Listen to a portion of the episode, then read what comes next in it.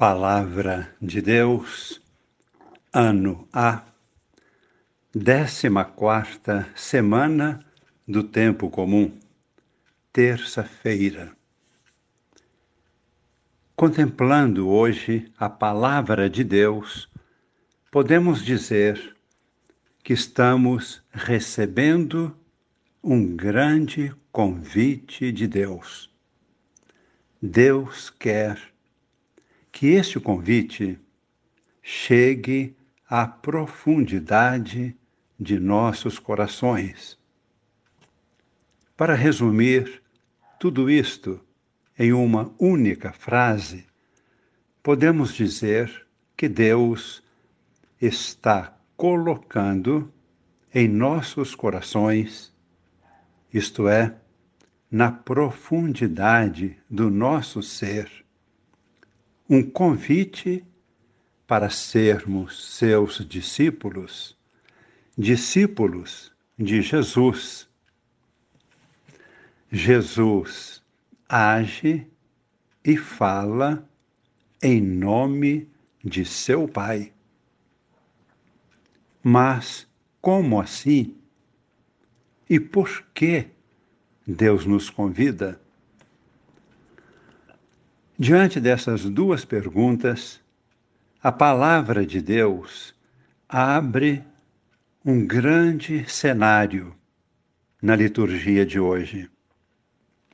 Este cenário é a realidade social, religiosa e também política do tempo do profeta Oséias, no final do século IV antes de Cristo.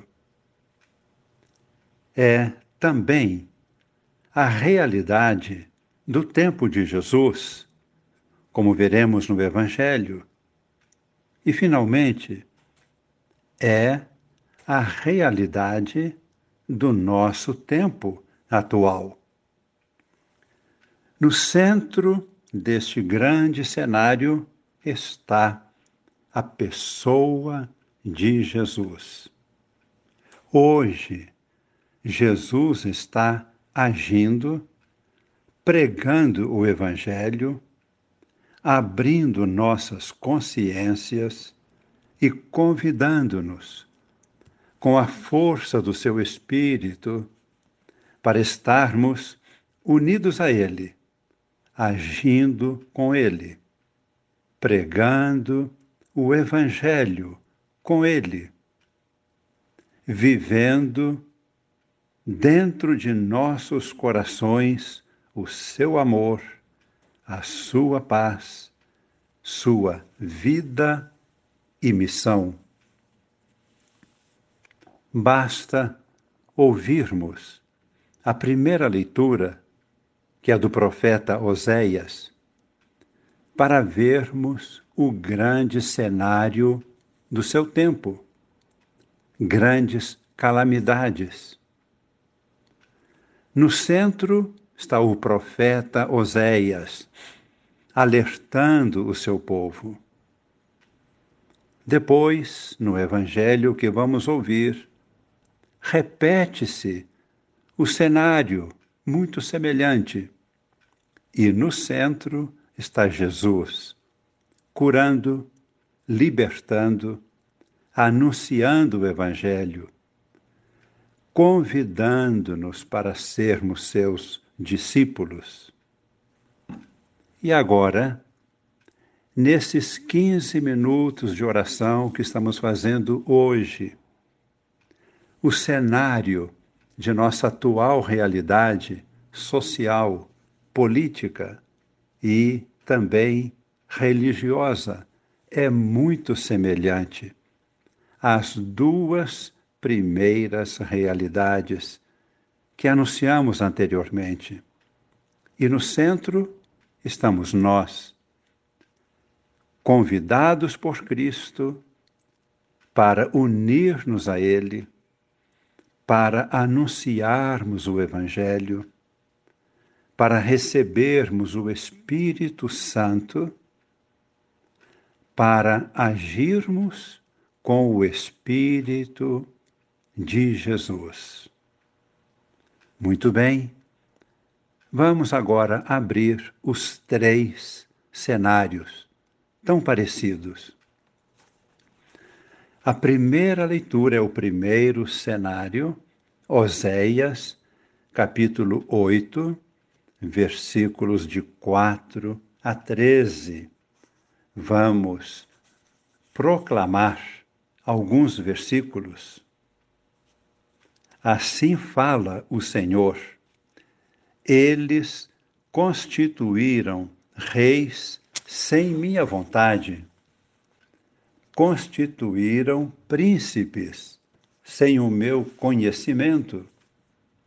Sua prata e seu ouro serviram para fazer ídolos, para sua perdição. Teu bezerro, ó Samaria, foi jogado ao chão. Minha cólera inflamou-se contra eles. Até quando ficarão a purificar-se? Até quando ficarão sem purificação? Esse bezerro provém de Israel. Foi fabricado por um artesão, não é um Deus. Será feito em pedaços esse bezerro de Samaria. Semeiam ventos, colherão tempestades. Gostam de oferecer sacrifícios, imolam carnes e comem, mas o Senhor não os recebe. Antes, o Senhor lembra seus pecados e castiga suas culpas. Eles deverão voltar para o Egito. Deus não está programando castigos. Deus está revelando o que poderá acontecer se não se converterem. As consequências são lógicas de uma vida que se distancia de Deus, que se afasta de Deus. Abrimos agora o segundo cenário. No tempo de Jesus, Mateus, capítulo 9, versículos de 32 a 38. Qual é o cenário? Jesus liberta um possesso do demônio. Qual é a reação dos fariseus? Acusam Jesus de estar possuído pelo demônio e dizem que Jesus expulsa demônios com o poder do demônio que está dentro dele. Estas são afirmações dos fariseus não são nossas afirmações.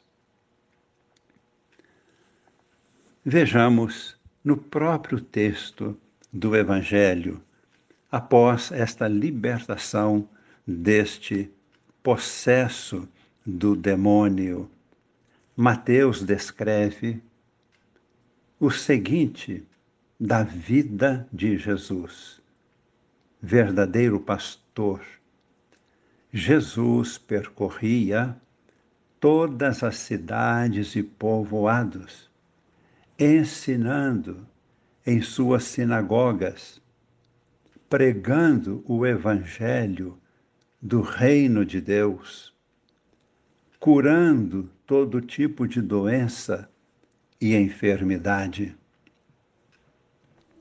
Quando Jesus viu a grande multidão, compadeceu-se delas, porque estavam cansadas e abatidas, como ovelhas que não têm pastor. Então disse aos seus discípulos: A messe é grande, mas os trabalhadores são poucos. Pedi, pois, ao dono da messe que envie trabalhadores para a sua colheita. Já percebemos que o terceiro cenário, o nosso cenário dos dias de hoje, do tempo atual, é muito parecido com os dois primeiros. Aqui estamos nós, com Jesus no centro, a Eucaristia, a Sua palavra. Todos nós com Maria em oração. Jesus nos convida nos abençoa, nos dá seu Espírito Santo e nos pede para rezar, para que estejamos em oração. É Jesus que nos pede. A messe é grande, mas os trabalhadores são poucos. Pedi, pois, ao dono da messe que envie trabalhadores para a sua colheita. Entremos em oração na profundidade de nossos corações. Rezemos agora, neste momento, por todos aqueles que estão sendo trabalhadores com Jesus. Queremos ser um desses trabalhadores. Senhor Jesus, Mestre Divino, Pastor de nossas almas, unimo-nos aos sentimentos do teu coração, que vendo as multidões, tiveste compaixão, porque pareciam ovelhas sem pastor. Nosso coração, unido ao teu coração, está aberto para receber a tua bênção, a tua graça. Estamos ouvindo, percebendo o teu convite a nós para sermos intercessores. Por isso pedimos ao Espírito Santo que nos purifique, tornando-nos verdadeiros discípulos Envia-nos, Senhor. Queremos trabalhar na tua messe. Ajuda-nos a discernir, cada um de nós, na profundidade do seu ser, a missão específica que recebemos.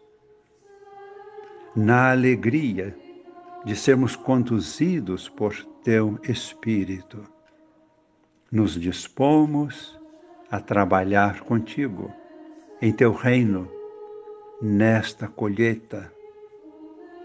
Estende, Senhor, sobre nós as tuas mãos. Estamos vendo as chagas em tuas mãos. Foram abertas para que nós tenhamos vida e estejamos aqui contigo e destas sagradas chagas, pedimos que chegue ao nosso coração uma gota do teu sangue, um raio de luz do teu espírito. Faça chegar a tua bênção, Senhor, a cada um de nós, às nossas famílias, a toda a igreja, a toda a humanidade, espalhada no mundo inteiro, em todos os povos e nações. Desça sobre nós tua benção, preparando-nos para a missão. Em nome do Pai, e do Filho, e do Espírito Santo. Amém.